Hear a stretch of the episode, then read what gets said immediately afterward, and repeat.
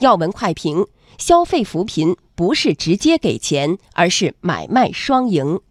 点评专家：中国人民大学公共政策研究院执行副院长毛寿龙。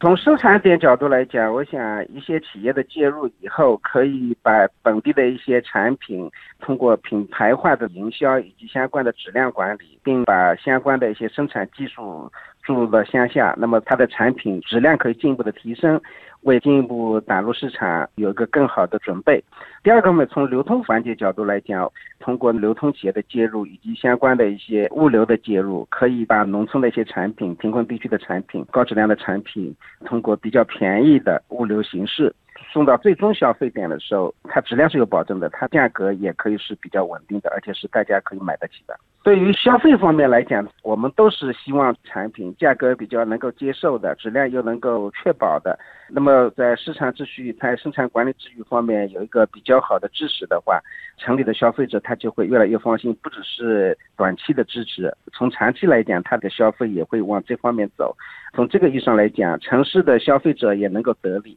组织市场的流通的方面也能够得利，贫困地区的老百姓他本身也能够得利，各个方面如果都能够得利的的话，这个市场秩序它就成长起来了。从整体上来讲，我想不仅可以给扶贫解决问题，而且还可以给这些地区的老百姓生活质量进一步的提高，经济进一步的发展，也可以提供一个非常好的基础。